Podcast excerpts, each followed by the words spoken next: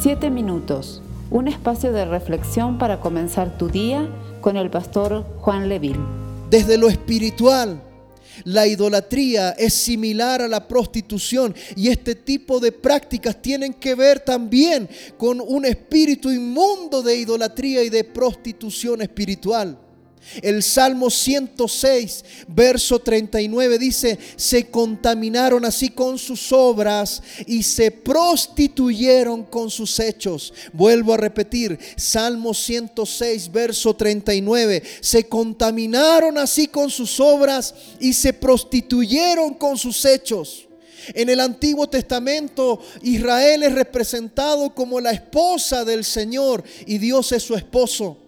Y la idolatría es entonces representada como adulterio. En casos extremos como este que estamos mencionando, prostitución, prostitución espiritual. Cuando una persona en el mundo natural y terrenal, cuando una persona está engañando a su esposo o está engañando a su esposa, lo último que quiere es tener un bebé de esa relación de adulterio.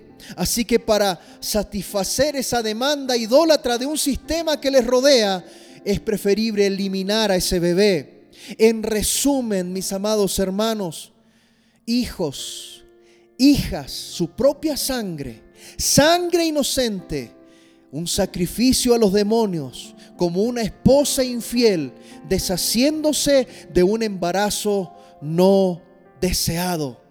Usted me podrá decir, hoy día, o quizás usted puede estar pensando y me dirá que como pastor yo estoy pecando en cuanto a la justicia social y en cuanto a la dignidad de aquella mujer que es violentada. Para nada estamos de acuerdo con aquella eh, violencia hacia la mujer y menos la violación a aquella mujer que quizás tiene sus facultades mentales perturbadas. Para nada. Al fin y al cabo usted podrá decir, pero pastor, si esta ley solo afecta a aquella vida, ¿cierto? De aquella mujer que está en peligro de muerte por un tema médico, o si el embarazo es producto de una violación a una mujer con discapacidad mental. Déjeme hacerle a usted como cristiano, a usted como hijo, como hija de Dios, déjame hacerle una pregunta en este día. ¿Debemos justificar una injusticia con otra injusticia? ¿Un crimen por otro crimen se puede justificar? Debemos justificar entonces que para el gobierno de este país le resulta más fácil eliminar la vida en proceso de un ecuatoriano que está en gestación en vez de buscar otras soluciones en las cuales se dé paso a la vida. Usted me va a decir que este gobierno tiene dinero para campañas políticas, pero no tiene dinero para buscar una solución a estos casos. Hay dinero para eh, en el municipio de, de, esta ciudad de Quito. Hay dinero para arreglar canchas, para construir canchas, como se ha dado en estos días. Y no hay dinero para buscar soluciones y dar paso a la vida. Este es un reclamo, esta es una protesta en esta mañana, porque yo creo como pastor en la vida, creo en la vida de aquella mujer que está sufriendo por una violación, pero también como hijo de Dios y como pastor tengo que defender la vida de aquel que no puede defenderse. ¿No vemos acaso que aquí se está abriendo una puerta y que se está legalizando la muerte de inocentes? ¿No vemos acaso que la tierra en la cual estamos viviendo estará bajo maldición cuando empiece a ser efectiva esta ley? ¿Qué más vendrá después? No notamos que se puede estar abriendo una puerta para que el día de mañana se permitan más causales para esta ley.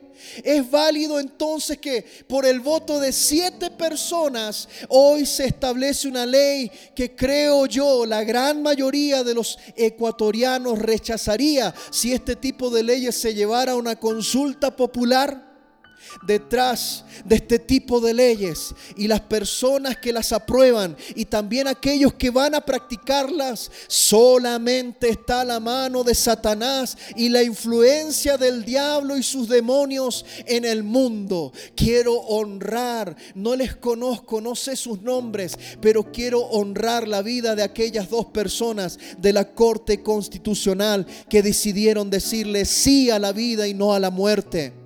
Pero también quiero decirle a esas siete personas que condenaron la vida de miles y miles de ecuatorianos que están por nacer, quiero decirles que la mano del Señor está también para hacer justicia, no solamente para dar amor.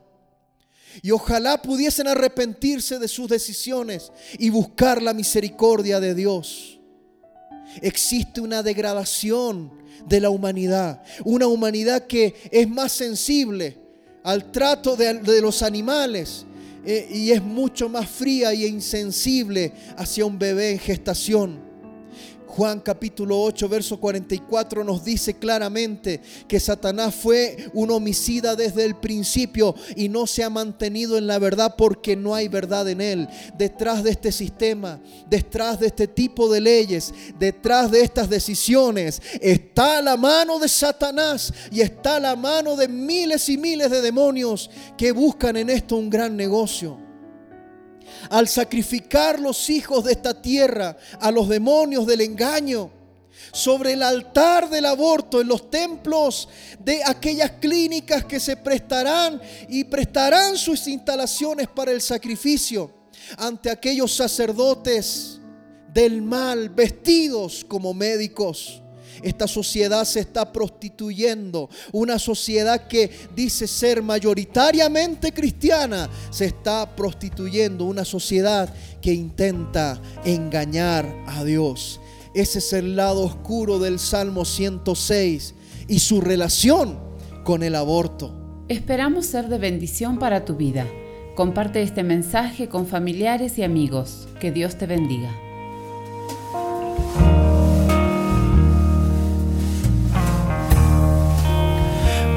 Puedo confiar en ti. Sé que aquí estás.